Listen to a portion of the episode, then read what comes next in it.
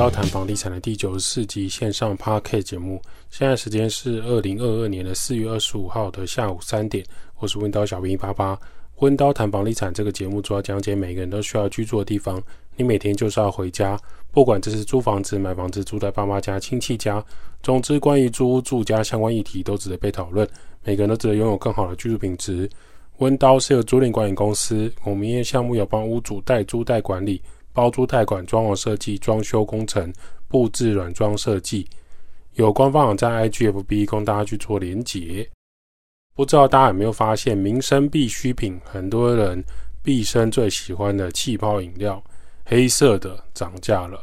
那就是可乐大幅涨价了。如果你有注意到贩卖机里面的铝罐可乐，整个拉高价格，小时候一罐铝铝罐的大概是十五元。有一天，它忽然变成二十元。现在无意间发现它变成二十五元了，涨幅是二十五 percent。各位，通膨时代即将来临，肥宅快乐水涨二十五趴。想要快乐，需要付出更高的成本，是因为金属涨价太多，所以整个铝罐售价提升吗？并没有。宝特瓶从二十九元变成三十五元，三十元以下可以买到宝特瓶的可乐将成为历史。如果你喜欢买披萨跟炸鸡桶。要配一罐大罐可乐的两千 CC 的可乐呢，从五十元变成五十九元。从这些定价可以发现一件事情，就是零售跟量贩的差异，容量越少的涨价幅度越高。大容量涨价幅度大概是十八趴、十八 percent 左右。有小事情来观察这些生活，有这个事情可以观察到物流啊、人事薪资、金属报价、零售价格和量贩价格。消费者信心指数都会做改变，怎么说呢？例如说，送货司机的物流成本提高，不止油价超过三十元，基本薪资和每个小时的钟点费、人事成本提高，再来就金属的原料价格大幅提升，做成铝罐的成本增加之后，就会影响到这个零售可乐的价格。然后消费者会不会因为这样而减少一罐两罐的消费，还是直接买一整箱呢？也就是说，就是消费者会可能会觉得说，哎，如果我一罐增加到这个钱，那我一次买一箱，那我涨价的感觉就不高，就会正常购买。这些是不是会影响到销售市场？就可以从这些的售价来做判断。房地产市场也是如此，送货成本提高，货运成本提高，人事成本、单日薪资拉高之后，假设你今天是领钟点费或是单日工资的。三十年前一天的水电师傅普遍二手、三手的价格可能是一千到两千元单日的价格，现在没有两千五百块，你很难请到水电师傅一整天在现场帮你处理案子。每一个装潢施工案场呢，不管是老屋更新还是新建商的大案场，如果你请了五个师傅的五个水电师傅的成本很高，可能就会压缩到师傅的成本，变成只请四个水电师傅，但是要做一样的工程内容。那么原本一个月可以做完的案子，可能就要拉长到一个半月，甚至两个月，等于拖延案场完成时间。纵使已经拉掉一个水电师傅，四个师傅是不是因此就可以在缩短工程时间的情况下完成呢？其实水电师傅最不喜欢就是上半场跟下半场，或是同一个案场我花很多时间。也就是说，按照现在的施工跟法律常识提高之后，通常你要在一个案场早上八点之前不能施作。晚上五点之后不能施作，中餐午休时间不能施作，就不是单纯少一个师傅这么简单，而是工作时间不变又少一个人手，那工程期拉长还有成本提高都是有可能的。再来不只是送货，一个案场要完成，还有很多进货成本的计算跟规划。早期很有可能一个案场的成本假设是十万，现在可能要拉高到十二万左右，增加二十 percent 的装潢成本。那对于师傅来讲，这一场我可能就赚比较少。到下一场，我还是会成本往上拉来报价，师傅就会提高原本他的做法。原本报价十五万，成本十万的案场，现在成本拉到十二万多，加上只剩下四个师傅来处理，那就只能报价提升到十七到十八万。消费消费者会觉得说，诶，怎么装潢成本水电这边提高了？殊不知，这个装潢背后的成本也是被厂商上游跟法规来处理，这就是一个装潢成本提高的问题。除了房地产的装潢成本提升、可乐涨价之外，有一个大新闻要跟大家分享。这可能在去年十二月内政部就有风声传出了，当时觉得大家没有这么快的感受，现在看起来非开枪不可。内政部推出的预售屋禁止换约政策，最快在今年七月上路。各种房产市场已开始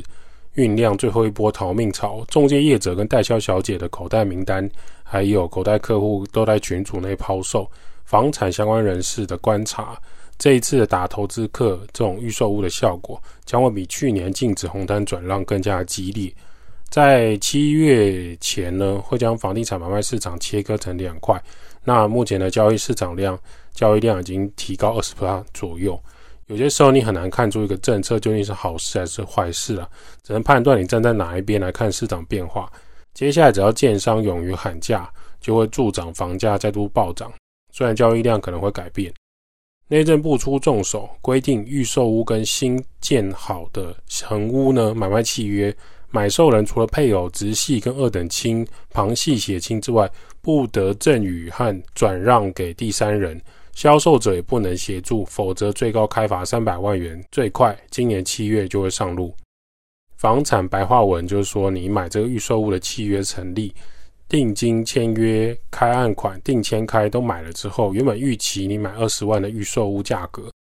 你想要在两年内盖好前卖掉你的房屋合约，二十五万卖掉这件事情将会一样走入历史。政府规定，你预售屋不可以再卖家人亲戚之外的陌生人，连代销、中介、代书都不能协助你，最高可以罚五十到三百万。这件事情如果上路，对投资客习惯炒高价格的人来讲，比如说，他过去可能锁定的是高铁区域啊、从化区房价，这些投资客来讲，这是一个很大的课题啊。原本二十万三十平六百万总价的，打算二十五万三十平赚一百五十万的，扣掉成本，他只赚一百万。现在不能够快速卖给陌生人，等于要持有这个房产落成之后才能卖掉。对于他那个房贷跟现金没有办法快速转动的人来说，这是一个很大的影响。那这个打炒房动作呢，很多网友跟乡民当然是说：“哦，回戏，回戏，回戏，回戏。”是因为全球资金跟中国资金回到台湾之后，房市整体太热，加上通膨问题，过去几年的房产交易量来看，预售屋的转售成交，从二零一九年的夏天有九千件左右，到二零二一年快速攀升到三万五千件，几乎是四倍的状态在成交量的提升。也就是说呢，在前两年，你除了疫情之外，最火红的话题不是什么九天玄女降落降落，而是有些预售屋的基地刚开放就卖掉七成的状态。某一些新竹的优质建商，不要说杀价了，你连暗场都要排队才能进去，怎么可能杀价？你就算排队进去，你还不一定买得到，你可能进去只剩下哦露台户或者四楼。于是呢。二零二一年的七月，第一波的供给，政府内政部供给是禁止红单转让，还有预售屋要纳入房地合一税课税范围内。预售屋的转售量暴跌超过七十 percent，但是二零二二年这个三个月以来呢，预售屋这种转售急速拉高中，因为预售屋接下来的七月起禁止换约上路，很多手上持有预售屋的小投资客，你只要你手上资金银弹不够多的，杠杆拉太高的投资客。就会想要快速出货掉手上的投资房产，像是林口、福州、青埔、竹北、水南机场、梦时代，这些都是之前比较热门的炒房区域。现在中介忙到没时间处理其他散户的案子，你四处推看看，看有没有人想要私下接手这个预售屋。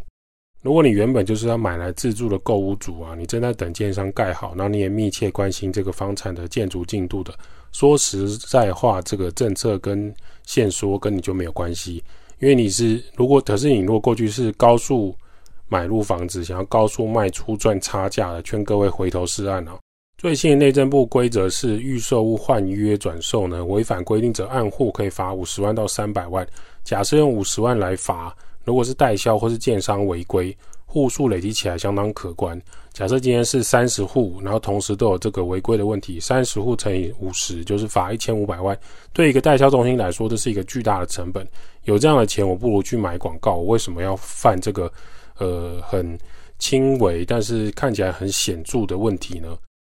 那内政部也防止一个方式，就是说预售屋买卖啊，你假设用解约来规避原本的正常买卖流程，也应该要在三十内三十天内。做办理登录，违反的人也是按照一户会罚三万到十五万左右。另外，如果避免预售屋销售人员或者中介偷偷私下成交，透过某些代书的交易，内政部也规划好了吹哨者的告密机制，就欢迎同行跟投资客互相检举，来赚取这个罚款的检举奖金。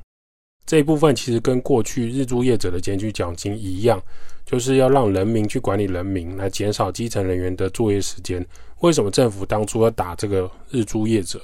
原因就是因为日租业者，你已经侵害到正常的饭店工会、正常的饭店跟民宿合法的这些消防跟建筑法规通过的民宿跟饭店业，这些日租业者你赚太大的情况下，你会影响到呃真正有在缴税的市场，所以政府就会出手来控管。加上很多呃这些呃旅宿业、饭店业、观光业的收入呢，还有它的选票是很积极，可以影响到我们的政治市场的，所以。他现在就是说，用一样的方式来去处理这些你未来用预售屋还想要转卖的。假设你有具体事实，你就可以检举某代销中心的某某人，例如说他在七月之后还有这种转卖预售屋或打包票的群主行为，你就可以向内政部来检举。不过具体是不是可以顺利请领到奖金，就很难确定。毕竟这是一个比较新的政策要上路，很多知名的预售屋。销售中心呢，它其实也不会立刻去碰触法规，也是在观望说政政府这个具体的发展是什么，或许跟年底要选举有关。众多的政策跟规划是不会会不会持续下去，很难讲，就是要继续继续的观察。所以我们可以观察到，有一些建安在整地之后，甚至放着这一块土地不进行作为，可能就已经有积水啊、长草啊，它可能都不先盖销售中心。他正在观察政府的下一步来做决定，这某方面来说，其实也是一种房地产的策略进行。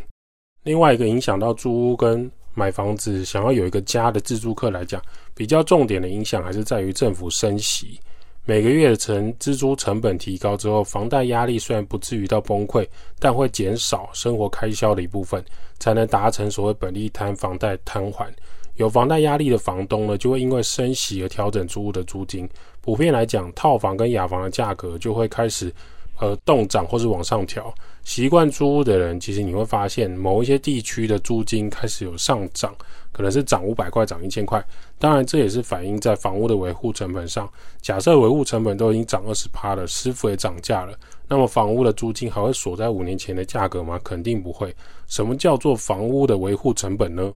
房屋的维护成本，我们讲一个比较具体的。夏天快要到了，所以你是不是会安装冷气？那现在传统的分离式冷气跟传跟以前的呃窗型冷气比起来，分离式冷气是需要清洗跟保养的。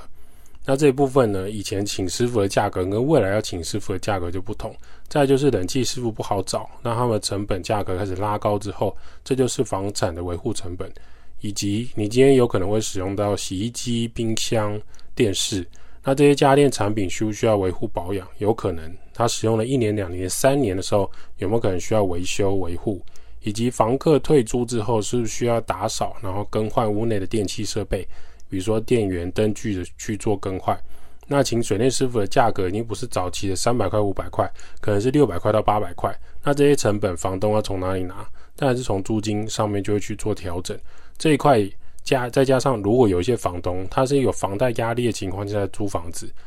那他的租金价格也会因此而拉升。这这也是我们必须要密切观察的一些状态。